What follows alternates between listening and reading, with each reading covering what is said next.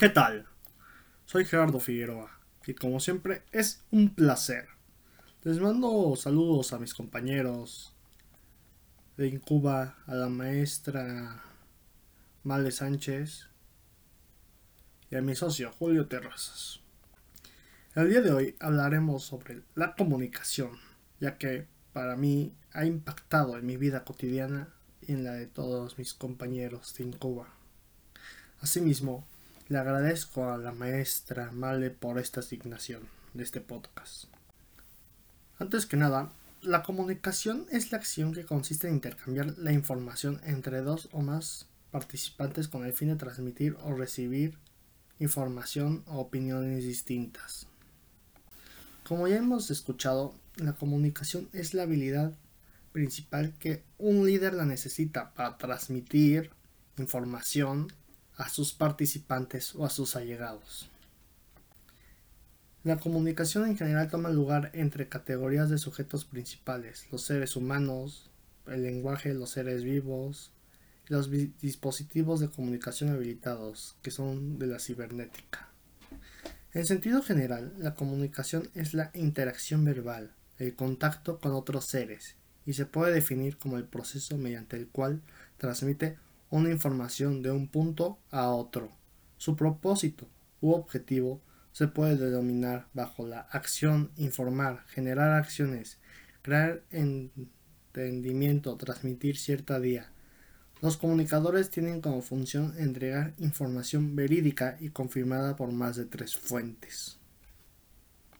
Algunas de las formas de comunicación más importantes serían, en muchas ocasiones los signos verbales y los signos no verbales se combinan en un mensaje, dando lugar a formas mixtas de comunicación. Un ejemplo sería un anuncio publicitario, el anuncio en un cine o en un cómic.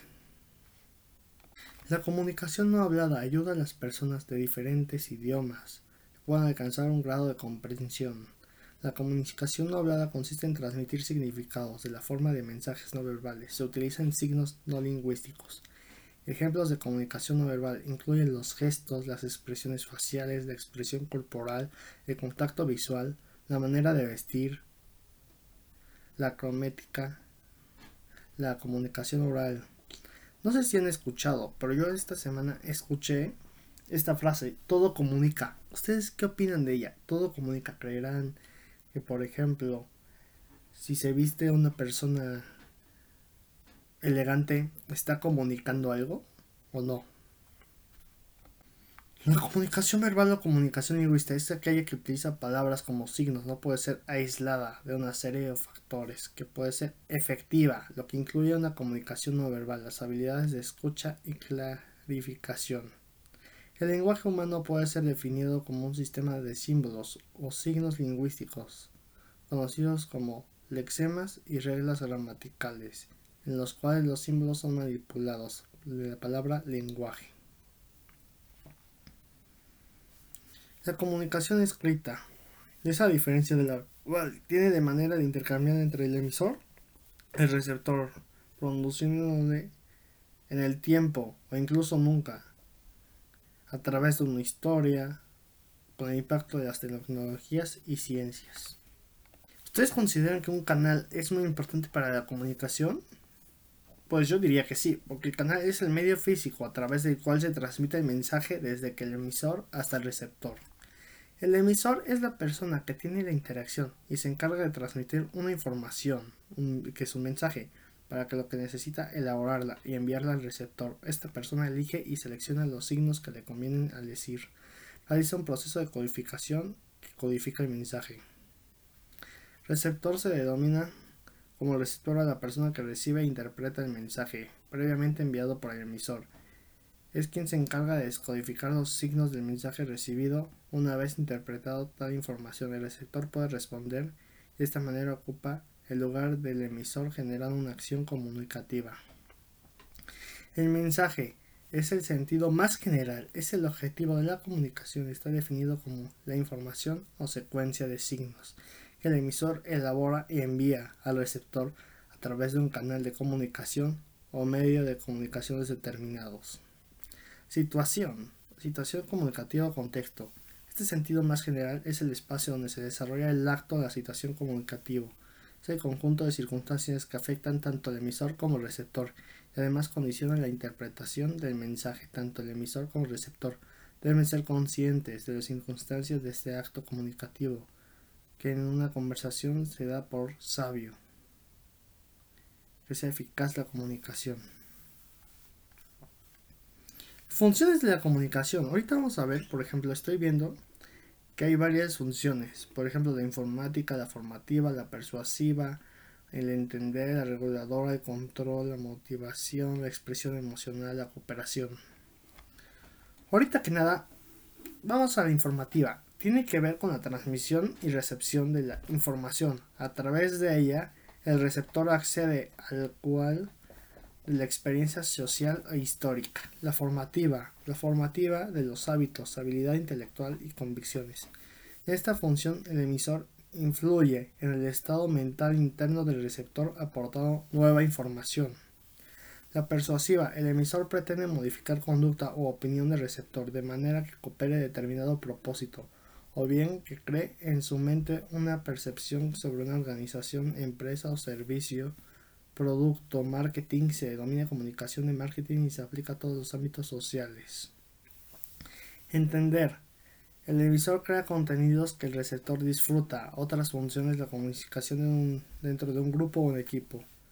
Reguladora. El emisor pretende regular la conducta del receptor, por lo que, por ejemplo, una norma social determinada. El control. El emisor pretende controlar el comportamiento del receptor, por ejemplo, estableciendo un sistema de premios y sanciones sociales. Motivación. El emisor pretende motivar al receptor en la empresa con los actos, por ejemplo, dentro del jefe de una empresa. Expresión emocional. La comunicación emocional se presenta como el medio para expresar ideas, emociones. Por ejemplo, los empleados pueden comunicar lo que piensan en su empresa.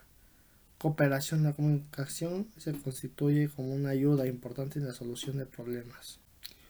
Un signo es cualquier cosa que percibimos, pero los sentidos y evoca otro objeto o hecho diferente con el que se mantiene en una relación.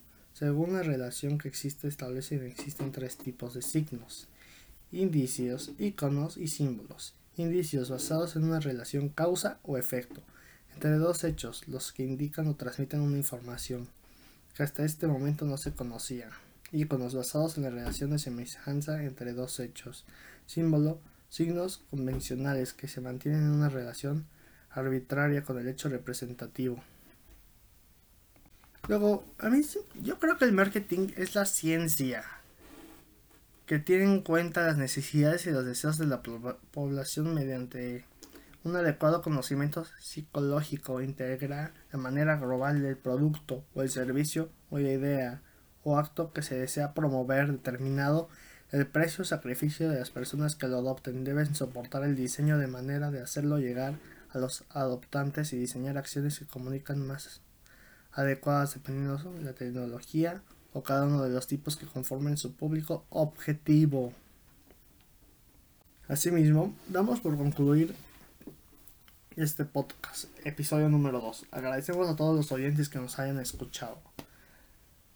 Asimismo, agradezco a la persona que me ha motivado para hacer este podcast, que es la maestra Male Sánchez, a mi socio Julio Terrazas y a mis compañeros de Incuba, les comento que lo mejor de todo estará por venir. Agradezco mucho a todos nuevamente los que escucharon este podcast. Ha sido un honor y una satisfacción personal estar con ustedes, ya que saben que para mí es un placer transmitirle lo que yo pienso y veo en clase a través de este podcast. Lo pasen bien y excelente fin de semana. Si no es nada más por el momento, ya saben que cualquier duda me pueden escribir. Asimismo, pasamos a la parte de la tarea. La tarea consiste en para escribir una cuartilla para ti, ¿qué es la comunicación? Reflexionarla y ver si lo que escribiste, lo que tú piensas, es lo que piensan los demás. Gracias. Hasta luego.